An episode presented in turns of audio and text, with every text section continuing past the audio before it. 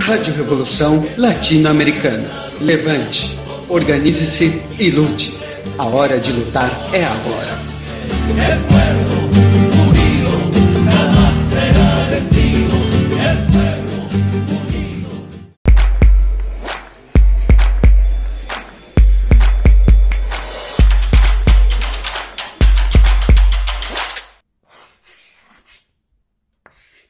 Olá, pessoal, sejam muitíssimo bem-vindos a mais um Pietro Responde.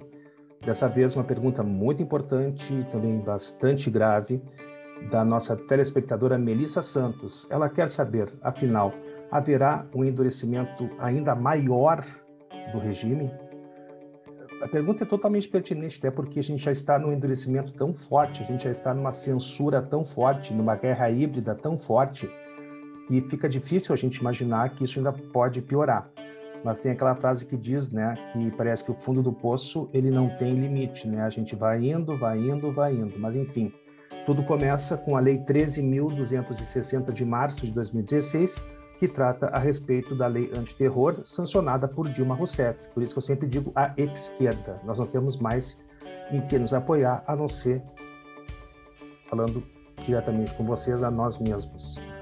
É hora de nós nos reunirmos, porque Exatamente como pergunta a telespectadora Melissa Santos, haverá um endurecimento ainda maior, maior do regime. Por exemplo, agora no início de setembro, foi uh, sancionada com vetos pelo presidente da República uh, aquela chamada Lei dos Crimes contra o Estado Democrático de Direito, Lei, como eu já disse, 14197 de 2021 e, pasmem, ela revogou a Lei de Segurança Nacional, totalmente inconstitucional, que era a Lei 7.170 de 83. O que, que acontece? Havia nessa nova né, lei aí 1497, cujos crimes foram incorporados ao próprio Código Penal, um, uma excludente de crime, né, no caso de movimentos sociais reivindicatórios por melhorias na sua qualidade de vida. Bolsonaro vetou, ou seja, assim como o Major Vitor Hugo quer fazer com a lei antiterror, tirando a exceção em relação a movimentos sociais que não caracterizam, em hipótese alguma, uh, atos de terrorismo, isso Bolsonaro vetou. Então, juntando, se for aprovado a idiotice desse texto da PL 1595, ainda se o Poder Legislativo não derrubar os vetos do presidente da República, que, além de incluir como crime manifestações sociais populares, vetou o aumento de pena quando esses crimes fossem praticados por militares ou servidores públicos. Hoje, o nosso governo federal, nosso não, né? Não é nosso, é deles, porque eles governam para eles, para o umbigo deles. É todo formado por militares. Existem mais de 12 mil militares ocupando cargos civis. Nem na ditadura militar, que durou 21 anos no Brasil, tivemos tantos militares ocupando cargos civis.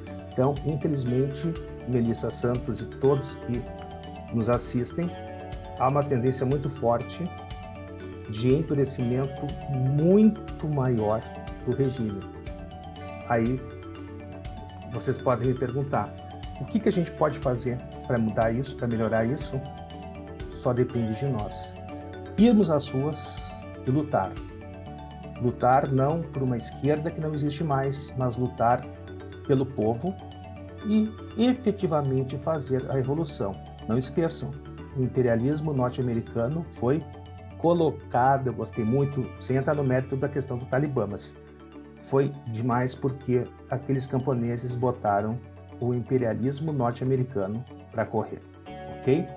Bom, eu espero, aguardo mais e mais perguntas, porque aqui sempre nós temos, junto com vocês, Pietro Responde. Um beijo enorme no coração de cada um e até a próxima.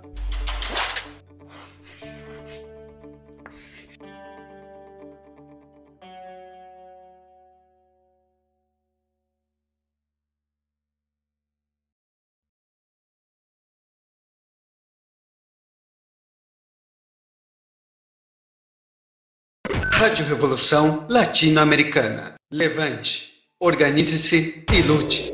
A hora de lutar é agora.